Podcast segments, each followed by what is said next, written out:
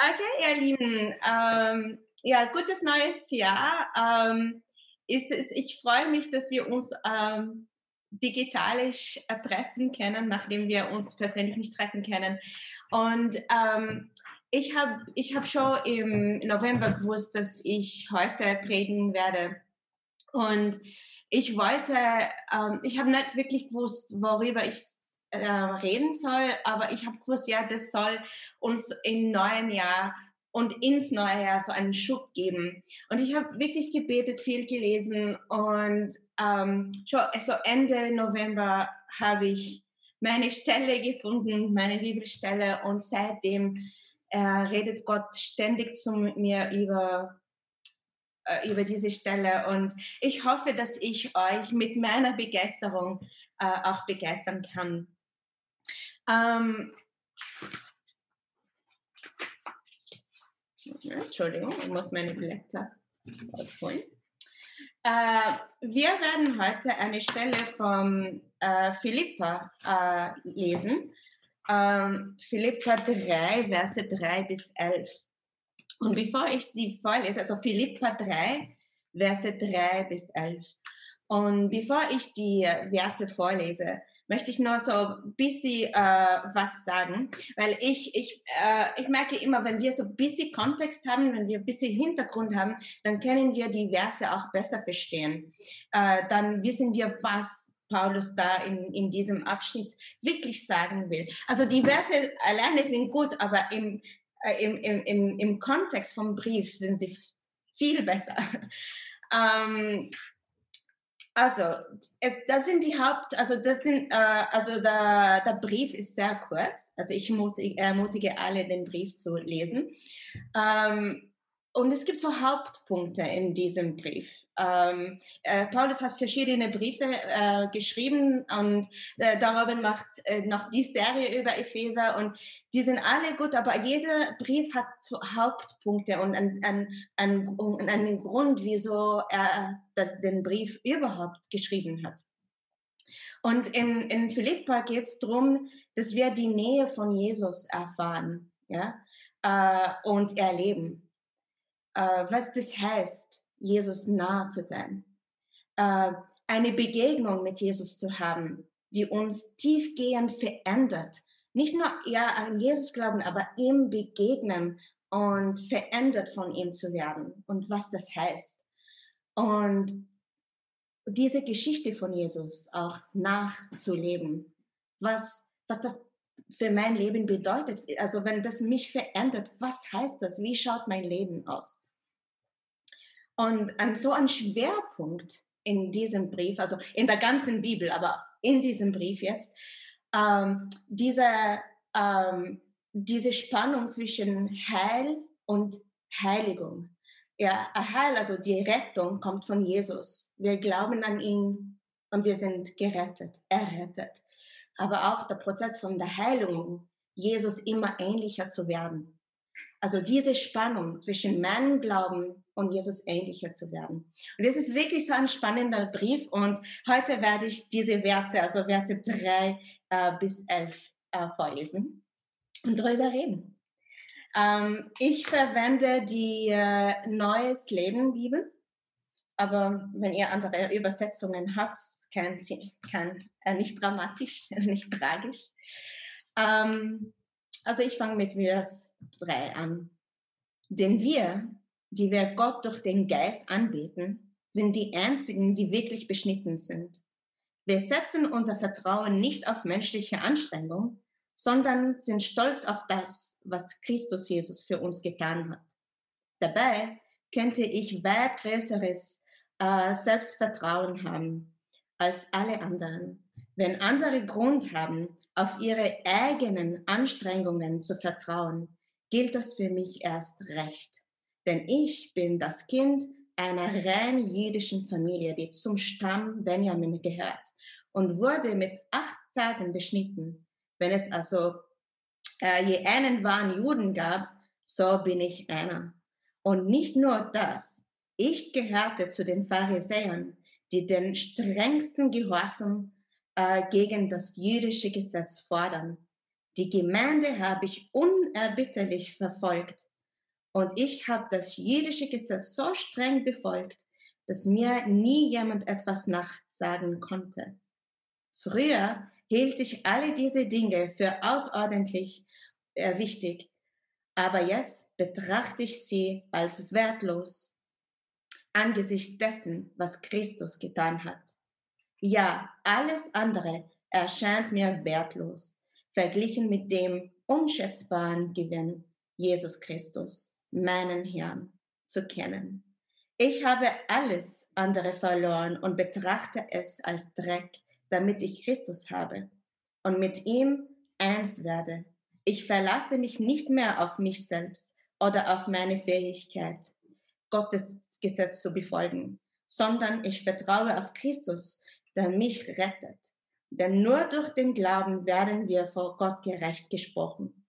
Mein Wunsch ist es, Christus zu erkennen und die mächtige Kraft, die ihn von den Toten auferweckte, am eigenen Leib zu erfahren. Ich möchte lernen, was es heißt, mit ihm zu leiden, indem ich an seinem Tod teilnehme, teilhabe, damit auch ich eines Tages von den Toten auferweckt werde. Eine, eine dichte Stelle, aber wir werden sie so zusammen auspacken. Also, äh, Entschuldigung, ich habe am Anfang nicht gesagt, was mein Thema ist. Also mein Thema ist, also was, was mich wirklich begeistert von dieser Stelle und von heute Vormittag ist, äh, das, also den ist da erfolgreich ins neue Jahr. Was heißt es, erfolgreich zu sein und erfolgreich ins neue Jahr zu sein? Also es geht um Erfolg. Ähm, ich möchte mit Vers 3 anfangen. Also ich lese den Vers noch einmal, nur den Vers 3. Denn wir, die wir Gott durch den Geist anbeten, sind die einzigen, die wirklich beschnitten sind. Wir setzen unser Vertrauen nicht auf menschliche Anstrengungen, Anstrengung, sondern sind stolz auf das, was Christus Jesus für uns getan hat. Also die, was, was ich erst definieren möchte da, wer sind wir? Denn wir, wer sind wir? Und das ist voll interessant, weil er sagt uns in diesem Vers, wer wir sind. Ja? Äh, wir, er sagt, wir sind die, die Gott durch den Geist anbeten. Wir sind die Einzigen, die wirklich beschnitten sind. Wir setzen unser Vertrauen nicht auf menschliche Anstrengung. Wir sind stolz darauf, was Jesus für uns getan hat. Also er, also ich muss nicht vieles erfinden. Es, ist, es steht alles da. Also er sagt mir, wer ich bin, aber ich muss verstehen, wer ich bin. Ja? Also, und wir beten Gott durch den Geist, ja, durch den Heiligen Geist an. Was bedeutet das? Ich stehe nicht da und sage, okay, Gott, ich tue dir einen Gefallen, ich werde dich anbeten aus meiner Kraft, aus meiner Stärke, aus meinen Gedanken, weil ich weiß, wie ich dich anbeten kann. Na, wir beten Gott durch den Geist, durch den Heiligen Geist an. Er führt uns, er leitet uns, er offenbart uns, wer Jesus ist, wer, wer Gott ist. Und er bewegt uns. Und manchmal komme ich in Gottes Gegenwart und ich weiß nicht, was ich sagen will. Ich will Zeit mit ihm verbringen, aber mir fällt gerade nicht ein, was, was ich sagen soll. Und ich sitze einfach in seiner Gegenwart und dann kommen die Worte aus mir raus. Nicht, weil ich was, weiß, was, weil ich mir was so gefunden hat oder gedacht habe. Der Heilige Geist bewegt meine Gefühle, bewegt meine Worte, bewegt mein, äh, mein, mein, meinen Kopf und ich rede mit Gott aus, aus, dem, aus dem, was der, der Heilige Geist in mir macht und in mir ähm, wirkt. Und wir sind durch den Heiligen Geist in jedem Schritt geleitet, nicht nur im Gebet, in unserem Leben. Und das sollte uns bewusst sein. Wir machen Sachen nicht aus unseren Stärken. Er bewegt uns. Er leitet uns, sogar im Gebet. Unsere Worte gehören ihm. Und, und Paulus fängt damit an. Sogar wenn wir Gott anbeten, da brauchen wir ihn. Wir brauchen ihn auch, wenn wir mit ihm reden. Wir sind sehr abhängig von ihm. Und dann, wir sind die Einzigen, die wirklich beschnitten sind. Also der Robin hat ähm, in seiner Serie auch äh, das angesprochen, aber nicht alle waren dabei. Und es ist gut, Sachen zu wiederholen. Also die Juden immer noch, aber auch damals, gell, äh, beschnitten zu sein, also die Männer natürlich. Ähm, das heißt, das war ein Zeichen, dass sie äh, Volk Gottes sind und waren. Ja, das ist ein Zeichen, dass sie zu Gott gehören. Die Beschneidung. Und wie, und, und Paulus sagt, wir Christen, und er redet zu den Philippern, die waren keine Juden. Äh, er sagt, wir sind die, die, die wirklich beschnitten sind, weil wir sind geistlich beschnitten. Wir haben ein geistliches Zeichen, dass wir zu Gott gehören. Ja, Jesus ist unser Zeichen und wir sind geistlich beschnitten. Also wir gehören zu ihm. Das sind wir. Ja, wir setzen unser Vertrauen nicht auf menschliche Anstrengung. Wir setzen unser Vertrauen auf ihn. Ja, unser Vertrauen kommt von ihm. Wir bauen unser Vertrauen auf ihn. Ja, nicht auf menschlichen Anstrengungen. Und wir sind stolz drauf, was Jesus für uns getan hat. Und das ist wirklich ein Knackpunkt, ja, weil die anderen sagen, ja, ich bete Gott an, ich vertraue Gott, ähm, okay, ich gehöre zu ihm. Aber wir sind stolz drauf, was Jesus für uns getan hat. Das, das ist gewaltig, weil ich muss verstehen, was Jesus für mich getan hat. Einfach zu sagen, ich bin Christ, weil ich die Bibel lese. Ich bin Christ, weil ich in die Kirche gehe. Ich bin Christ, weil ich bete. Na, ich bin Christ, weil ich glaube, was Jesus für mich getan hat. Da fängt mein ähm, Christsein an. Und wenn ich dran glaube, dann folgt alles nach. Ja, aber was, was hat Jesus getan? Paulus sagt, ich bin stolz darauf, was Jesus für uns getan hat. Er sagt uns das in Philippa 2, Verse 6 bis 8. Also wir sind jetzt in Philippa 3, aber in Philippa 2, 6 bis 8, da steht, obwohl er Gott war, bestand er nicht auf seinen göttlichen Rechten. Er verzichtete auf alles. Er nahm die niedrige Stellung eines Dieners an und wurde als Mensch geboren und als solcher erkannt. Er erniedrigte sich selbst und war gehorsam bis zum Tod, indem er wie ein Verbrecher am Kreuz starb. Also wenn ich diesen, diese, diese Worte äh, äh, lese, ähm, ich bin stolz drauf, was Jesus für uns getan hat. Da, da steht, was er getan hat. Er war Gott, hat sein, seinen Thron im Himmel verlassen er ist ein Diener auf Erden geworden. Er hat sich erniedrigt. Er ist für uns am Kreuz gestorben. Das hat Jesus getan. Und wenn ich das glaube, und wenn ich, wenn ich glaube, dass er mich dadurch gerettet hat, dann bin ich Christ. Anders geht's nicht. Ich bin nicht Christ, weil die Traditionen mir sagen, dass ich Christ bin. Das macht mich zum Christ, was Jesus getan hat dann kann ich nicht drauf stolz sein, was ich mache. Er hat's schon gemacht. Ich bin stolz darauf, was er gemacht hat. Er hat mich gerettet. Der Erfolg, den wir erleben und haben, haben wir nicht selber geleistet. Ja, das ist ganz wichtig. Und das ist Vers 3.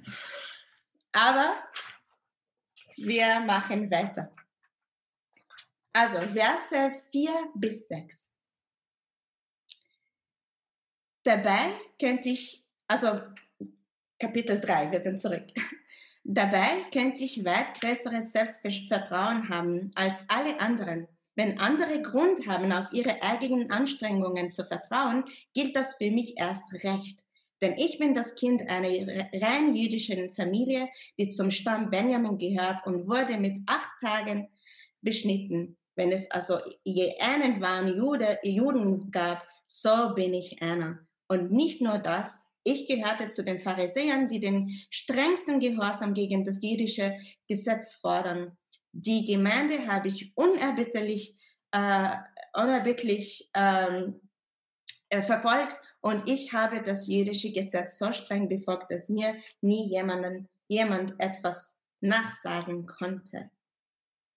Okay, also er redet erst, dass er nicht äh, seine, seinen äh, an, äh, menschlichen Anstrengungen vertraut, er vertraut Jesus. Und dann sagt er, wenn, wenn ich meine menschliche, äh, meinen menschlichen an, äh, Leistungen, Leistungen vertrauen würde, dann habe ich jedes, jedes Recht. Ich habe wirklich, ich habe alles getan. Ich, ha, ich habe alle Hackerl gekriegt. Ja? Ähm, er hat, äh, er ist privilegiert äh, geboren, ja, also da, er war ähm, aus dem Stamm Benjamin, er wurde überschnitten und so.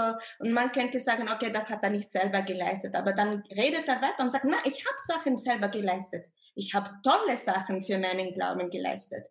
Ja? Und er war dem Gesetz treu. Er hat die Werke Gottes, also was er verstanden hat, ja, dass die Werke Gottes waren.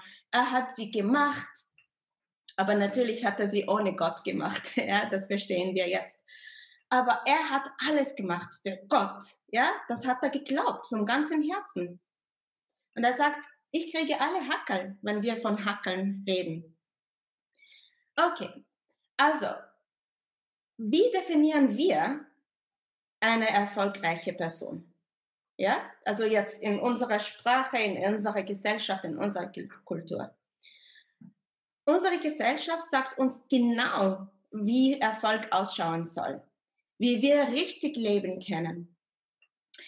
Dinge als äh, besser als andere Menschen tun, die richtigen Beziehungen haben, die das Leben einfacher machen, Connections, das richtige Fach studieren, die richtige, den richtigen Job finden, viel Geld verdienen, Haus bauen, heiraten, Kinder kriegen. Die Gesellschaft sagt uns genau, wie Erfolg, Erfolg ausschauen soll. Und manchmal denken wir mal, ich schaffe nicht alles, aber ich kriege ein paar Hackerl. Also ein paar Sachen habe ich wirklich geschafft. Also ich verdiene so ein bisschen, äh, ja genau, also das äh, Erfolg. Ja, ich bin teil, teilweise erfolgreich. Und dann, ähm, aber bitte versteht mich nicht falsch, einen Job zu finden, studieren, äh, Kinder kriegen, Haus bauen, heiraten, äh, das alles sind gute Sachen, gell? aber es geht um die Definition von Erfolg. Wie definiere ich Erfolg? Wie definiere ich meine Identität überhaupt? Ja, also es geht nicht, dass, äh, also ich sage nicht, dass diese Sachen schlecht sind, aber wenn sie äh, das Ziel meines Lebens sind, wenn sie, was mich bewegt sind, wenn sie mein Erfolg sind, dann muss ich ein paar Fragen an mich stellen. Und dann kommt das neue Jahr und dann gibt es Neujahrsvorsätze. Ja, was ich im neuen Jahr schaffen möchte, was ich machen möchte. Ähm, und ich will fitter sein und gesünder werden. Okay, das ist vielleicht ein Ziel, ein Vorsatz von mir. Ich möchte Kurse besuchen, Ausbildungen abschließen, Weiter Weiterbildungen machen. Ich will einen Job, einen neuen Job suchen, finden, ein neues Hobby finden, zehn Bücher lesen dieses Jahr, einen Partner finden. Ich will endlich einen Partner haben. Also ich will eine bessere Version von mir selbst werden. Das ist mein Bild von Erfolg ich will mich verbessern. Aber was nützt das alles ohne Jesus im Bild? Das sind meine Pläne, mein Bild von Erfolg. In anderen Kulturen schaut Erfolg anders aus. Wer sagt wirklich, was Erfolg ist? Ich komme aus einer, verschiedenen, äh, aus einer anderen Kultur. Es gibt auch in der Gemeinde bei uns Leute aus anderen Kulturen. Wer bestimmt, was Erfolg ist? Meine Kultur, ich, na, wir wollen, dass Jesus uns sagt, was Erfolg ist. Weil das nutzt, nutzt nichts ohne ihn. Und wir haben natürlich die sozialen Medien. ich rede nicht dagegen, ich verwende soziale Medien, aber das soziale Medien-Image, ja, wir suchen Perfektion, wir präsentieren uns so in die, diesem äh, perfekten Licht. Die Leute sehen ein paar Bilder von uns und sie wissen genau, wie es uns geht, ja. Wir sind glücklich, wir singen, keine Ahnung, ja, aber das ist, was sie sagen. Und wir verstecken unsere Schwächen, wir verstecken, wer wir wirklich sind. Und manchmal sind es uns nicht bewusst, wer wir sind, weil wir projizieren immer dieses Bild von uns, das so fröhlich ist und lustig und schön und perfekt. Aber eine echte Großartigkeit ist, dass wir großartige Dinge tun können, trotz unserer Schwäche, indem dass wir unsere Schwächen zugeben und Gott erlauben, dass er uns ver verwendet, trotz unserer Zerbrochenheit. Das ist die wahre Stärke. Es gibt keine Scham mit Jesus. Er hat sie am Kreuz getragen.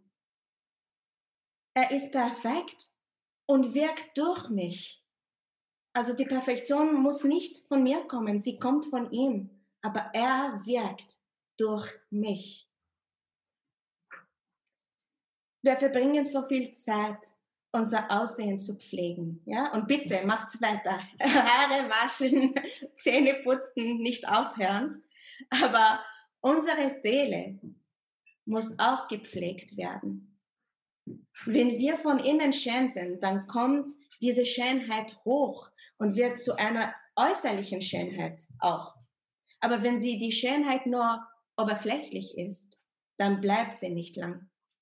Wir bleiben von innen elend und unglücklich. In Vers 7, ich lese weiter, also Paulus sagt in Vers 7, also er hat eine Liste von seinen Leistungen in, in, in äh, äh Versen 4 bis 6 erwähnt. Und ja, jetzt kommt Vers 7. Früher hielt ich all diese Dinge für außerordentlich wichtig, aber jetzt betrachte ich sie als wertlos angesichts dessen, was Christus getan hat. Verstehe ich, was Jesus getan hat? Verstehe ich, was das für mein Leben bedeutet? Macht das einen Unterschied in meinem Leben, was Jesus gemacht hat? Oder ist das mein privater Glaube? Beeinflusst das wie ich mein Leben plane, was für Entscheidungen ich treffe, worauf ich mich verlasse, worauf ich baue.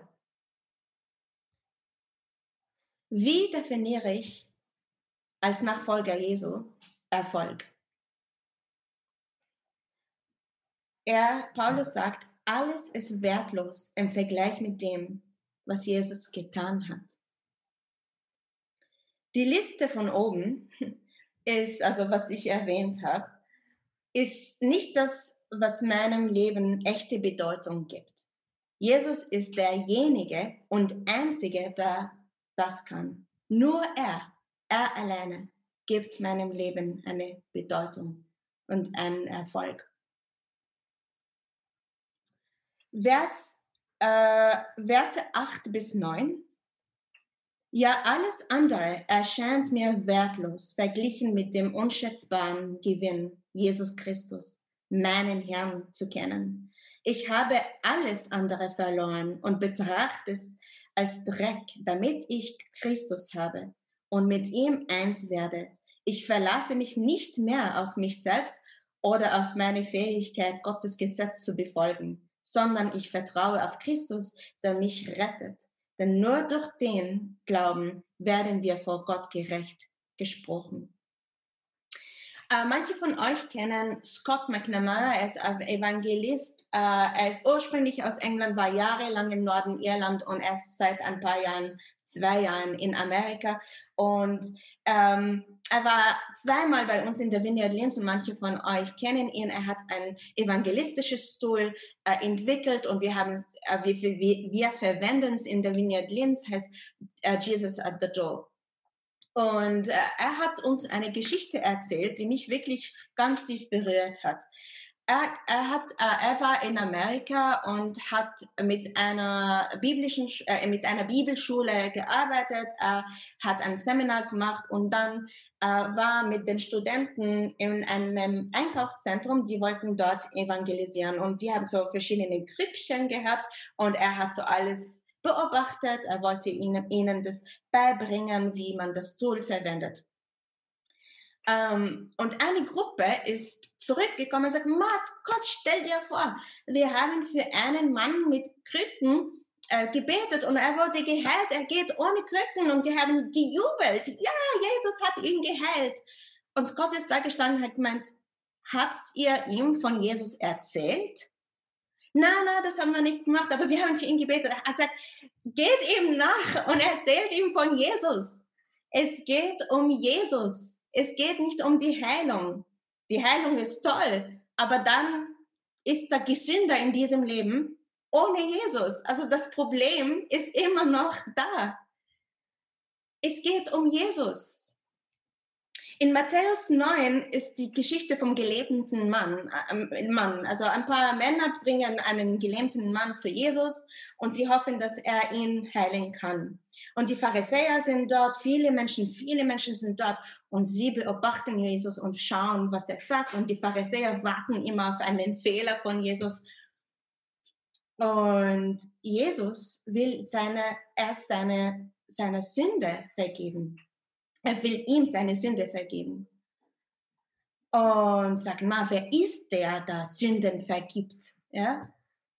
Und Jesus sagt, ist es leichter, also das ist Matthäus äh, 9, Verse 5 bis 6, aber ihr müsst die Bibel jetzt nicht aufschlagen. Ist es leichter zu sagen, deine Sünden sind dir vergeben oder steh auf und geh? Ich werde euch beweisen, dass der Menschensohn hier auf der Erde die Vollmacht hat, Sünden zu vergeben. Und er wandte sich zu dem Gelähmten und sagte, steh auf und nimm deine Tage, äh, Trage und geh nach Hause, denn du bist geheilt. Die Sünde ist viel ärger als die Krankheit. Ja? Und Jesus sagt, die Sünde, ich vergebe dir die Sünde und dann heile ich dir, heile ich dich. Also, das ist unser Gewinn, ja, dass Jesus uns die, unsere Sünden vergeben hat. Das ist unser Gewinn, was er am Kreuz gemacht hat. Also, es ist gut, die, der Bibel treu zu sein und Gott treu zu sein, aber wir müssen auch verstehen, dass das nicht aus unserer Anstrengung kommt. Er hat es für uns gemacht. Ja? Im, jetzt werde ich Verse 10 und 11 lesen. Mein Wunsch ist es, Christus zu erkennen und die mächtige Kraft, die ihn von den Toten auferweckte, am eigenen Leib zu erfahren. Ich möchte lernen, was es heißt, mit ihm zu leiden, indem ich an seinem Tod teilhabe, damit auch ich eines Tages von den Toten auferweckt werde. Also Paulus sagt, wenn ich an seinem Tod teilhabe, dann sterbe ich. Ja? Alle meine Leistungen, Erfolge, Schätze, Träume, die sterben. Und ich habe seine, seinen Erfolg, seine Leistung, seine Kraft, seinen Plan. Was nützt alles, wenn wir die Ewigkeit nicht mit ihm verbringen können? Alles ist wertlos. Alle unsere Pläne im Vergleich mit seinem Erfolg. Wir lieben ihn, weil er uns erst geliebt hat. Wir opfern unsere Pläne und Träume für ihn, weil er sich erst für uns geopfert hat. Wir dienen ihm und anderen, weil er uns erst gedient hat. Es kommt von ihm. Wir tun ihm keinen Gefallen. Er hat es erst gemacht. Dann vielleicht kommst du und sagst, hey, Jida, ich habe geistliche Vorsätze. Es geht nicht um, nur um den äußerlichen. Ja? Ich habe vor, die Bibel in einem Jahr durchzulesen. Ich habe einen neuen Bibelleseplan äh, gefunden. Und super, die sind super Sachen. Also ich bin nicht da, um Leute zu verurteilen. Aber das, das sind Fragen, die jeder von uns an sich stellen sollte. Warum mache ich das? Wieso will ich die Bibel äh, durchlesen? Wieso will ich einen neuen Leseplan, Bibelleseplan anfangen? Was ist das Ziel? Ist das Ziel, dass ich ein besserer Christ werde? Dass ich allen zeige, hey Leute, ich habe die Bibel gelesen. Ähm, ist das ein geistlicher Erfolg jetzt? Ich will ihn kennenlernen. Kennenlernen, Jesus kennenlernen. Deswegen will ich die Bibel lesen ich will immer mehr wie, also ich, ich will ihm ähnlicher werden. Deswegen will ich die Bibel lesen.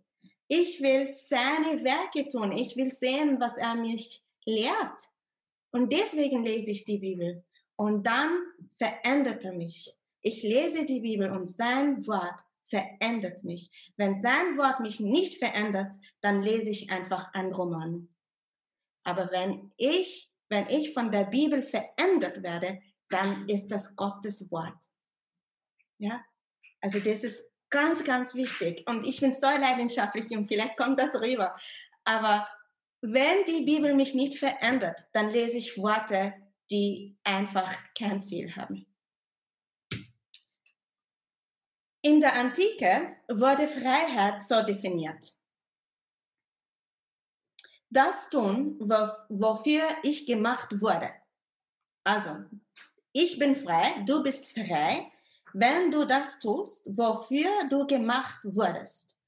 Du bist auf der Erde, es gibt ein Ziel für dein Leben und wenn du dieses Ziel erreichst oder wenn du für dieses Ziel lebst, dann lebst du in deiner Freiheit. Ich, das ist die, die äh, also in der Antike, ja. Und das, das ist schon interessant, gell? weil unsere Gesellschaft definiert Freiheit voll anders. Ich mache, was ich will, das ist meine Freiheit. Ähm, Tim Keller ist ein Pastor in New York. Er ist sehr berühmt. Er hat viele Bücher gelesen, ähm, äh, geschrieben und gelesen. Aber geschrieben, wir haben Bücher von ihm gelesen. Und äh, ich habe neulich ein Interview mit ihm gesehen. Und äh, das Interview ist nicht lang, äh, aber ich bin froh, dass ich mir das ganze Interview angeschaut habe. Das ganze Interview ist interessant, aber was er zum Schluss sagt, das, das hat mich wirklich berührt, weil er sagt was über Freiheit. Also noch einmal, in der Antike Freiheit ist zu tun, was, äh, wofür ich gemacht wurde. Und er sagt, Freiheit ist nicht nur das Tun, wofür Gott dich erschaffen hat, auf eine abstrakte Art und Weise. Freiheit ist eigentlich Gott zu kennen, weil wir dafür erschaff, erschaffen worden sind. Das ist so tief. Freiheit ist eigentlich Gott zu kennen, weil er hat uns erschaffen, damit wir ihn kennen. Wow. Beziehung mit ihm ist unser Ziel. Das ist das Ziel unseres Lebens eine Beziehung zu Jesus zu haben. Und das gibt uns Erfolg, weil er schon das gemacht hat, was uns Erfolg bringt. Unser Ziel soll so sein, Jesus besser kennenzulernen, seinen Willen besser zu verstehen und tun, ihm gehorsam zu sein und seine Werke tun. Aber damit wir das herausfinden, was er von uns will, was sein Plan ist, äh, nicht, nicht jetzt, aber sein Plan für die Welt und nicht für jed, jeden Schnitt. Also in der Beziehung kommt es, gell? aber damit wir verstehen, wie er funktioniert, dann sollen wir Zeit mit ihm verbringen. Und auch wenn wir ihn nicht verstehen, also die Lydia hat ein tolles Zeugnis erzählt, ja, obwohl sie nicht versteht. Sie hat das Vertrauen und das kommt von der Beziehung. Sogar Jesus vor seiner, vor, vor dem Kreuz, ja, be, äh, bevor sie ihn ähm, äh, äh, ja, weggenommen hat. Äh, er betet, also in Markus 14, also ähm, 36, äh, 63, na, 36, Markus 14, 36, er betet. er betet zum Vater, ja, und sagt, ähm, aber Vater, dir ist alles möglich. Also das war vor der Kreuzigung, ja. Also, also er hat gewusst, was auf ihn kommt. Er wird gekreuzigt, er wird die Sünde von der ganzen Welt tragen, er, will in, er wird in die Hölle gehen. Also er hat gewusst, was auf ihn kommt. Und sagt, dir ist alles möglich. Lass diesen Leidenskelch äh, an, an mir vor, äh, vorübergehen. Doch dein Wille geschehe, nicht meiner. Jesus sagt, ich wünsche mir diese, das nicht, aber dein Wille, dein Wille, dein Plan geschehe, auch wenn es mir nicht ge gefällt. Dein Plan. Es gibt, wir haben Pläne, wir haben Vorsätze und wir bauen drauf. Ich will, dass das passiert und wenn es nicht passiert, dann bin ich zerstört. Ich habe versagt. Aber Paulus zeigt uns nah, diese Vorsätze, diese Pläne definieren uns nicht. Ja, es ist gut, Pläne zu haben, aber unsere Pläne sind immer Plan B. Sein Plan ist immer Plan A. Okay, also ich mag es immer, also wenn ich die Bibel lese, dann möchte ich wissen, was das, also auf eine praktische Weise, äh, äh, Art und Weise, was das für mich bedeutet und was das für die Welt bedeutet. Also, für mich, wenn Gottes Pläne für mich nicht, was ich geplant habe, auch wenn meine Pläne für ihn sind, also die Lydia hat erzählt, ihre Pläne waren für ihn. Wenn meine Pläne sind, ah, ich, ich habe tolle Pläne, die sind nicht schlecht, ich will niemanden verletzen. Aber seine Pläne sind anders. Wie reagiere ich? Wenn er sagt, du, soll, du solltest was anderes studieren, nicht was du vorgehabt hast. Du solltest einen anderen Job finden, nicht in deinem Bereich. Wenn er sagt, du bist nicht in der richtigen Beziehung, wie reagiere ich drauf? Das, das heißt nicht, dass er immer diese Sachen sagt, aber wenn, bin ich bereit, meine Pläne zu ändern bin ich bereit, seinem Erfolg nachzugehen und nicht meinem eigenen. Wenn Gottes Bild von Erfolg anders ist, wie reagiere ich? Für mein Studium, für meinen Job, für meine Beziehungen würde ich bleiben, wo ich bin oder ich ziehe um. Ja, meine Uni ist woanders. Uh, mein, mein, mein, mein Freund ist in einer anderen Stadt, mein Job ist in einem anderen Land. Ich ziehe um, damit ich in der Beziehung, im Job, im Studium erfolgreich bin. Würde ich das für Jesus machen? Wenn er sagt, bleib wo du bist, ich will nicht, dass du umziehst. Zieh um, ich will nicht, dass du da bleibst. Wie reagiere ich für Jesus? Wenn er Jesus sagt, ich will, dass du mir in dieser Gemeinde dienst, ich will nicht, dass du weggehst, ich will tolle Sachen durch dich machen. Wie reagiere ich? Ist mein Studium wichtiger. Also ich sage nicht jetzt, was Jesus dir persönlich sagt, aber die Bereitschaft, es geht um die Bereitschaft. Wenn ich von Jesus höre, ja, ich soll da bleiben oder ich, ich soll umziehen, würde ich das für ihn machen. Weil für einen Job mache ich das, für ein Studium mache ich das. In Lukas 9, Vers 24 steht, wer versucht, sein Leben zu retten, wird es verlieren. Aber wer sein Leben für mich aufgibt, wird es retten. Also für mich, für Jesus, ja. Also da, was wir als Opfer sehen, ich opfere mich für Jesus, ich opfere meine Pläne. Das Opfer ist eigentlich ein Gewinn, ja. Äh, wir sehen das als ein Opfer, aber eigentlich ist es ein Schatz, es ist ein Gewinn. Das ist, wie wir Sachen betrachten, wie wir Sachen sehen, wie wir Sachen verstehen. Und das Alter spielt keine Rolle. Ja, das Alter spielt keine Rolle. Es gibt Leute, die sich mit 50, mit 60 bekehren. Was ist das das Ende für sie? Sie haben keine Zukunft mit Jesus. Aber Jesus, äh, Samuel war ein Kind, wie Gott mit ihm gesprochen hat. Maria war 14. David war auch ein Teenager.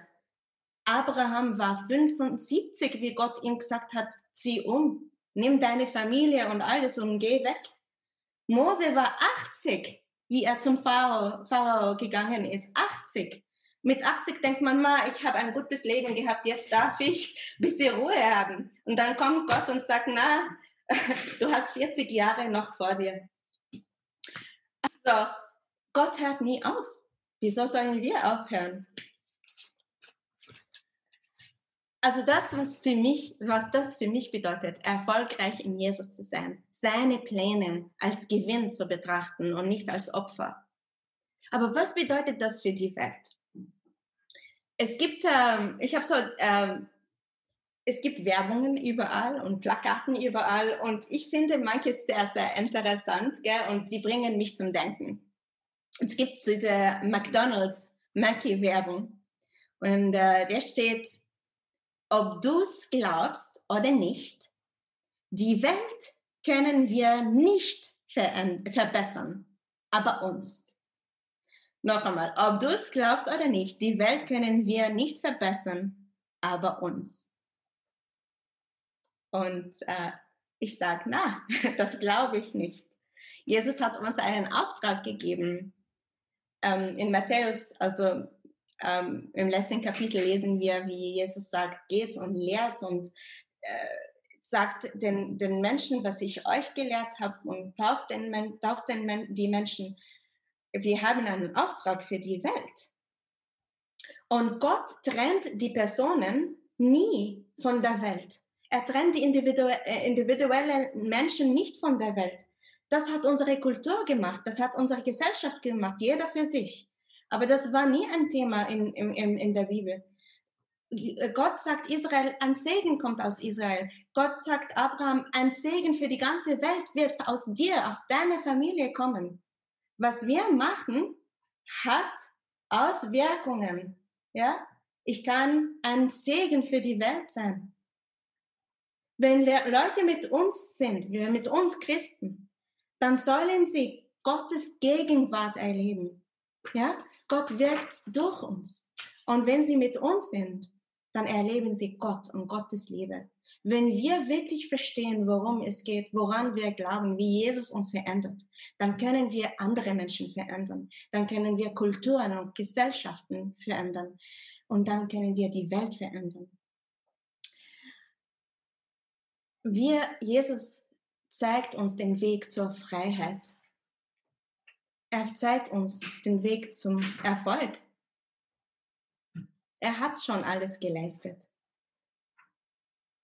Wir können anderen eine neue Kultur zeigen, die Jesus-Kultur, die Freiheit schenkt und Erfolg schenkt. Ich möchte mit einem, Gedan mit einem Gedanken abschließen. Ein Film ohne Handlung ist ein schlechter Film.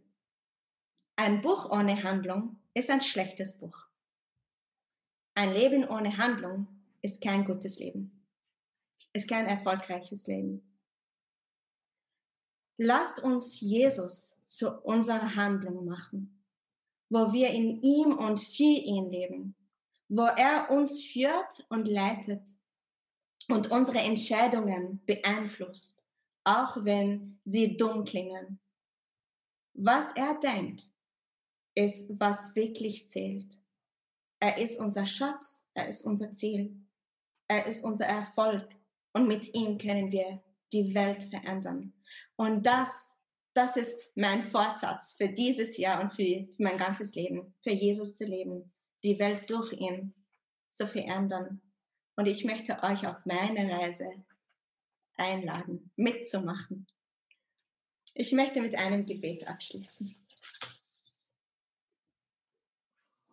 Jesus, ich danke dir für das, was du für uns gemacht hast. Danke fürs Kreuz. Danke, dass du für unsere Sünde gestorben bist. Dass wir durch dein Blut Vergebung erleben dürfen und durch deine Auferstehung Hoffnung. Hilf uns zu erkennen, wer du wirklich bist und zu verstehen, was du wirklich gemacht hast. Verändere uns, verwandle uns und verändere unsere Welt, Herr. Hilf uns, deine Stimme zu erkennen in unserem Alltag. Auch wenn wir so beschäftigt sind, wenn so viel los ist, dass wir deine Stimme erkennen können. Leite uns und führe uns. Amen.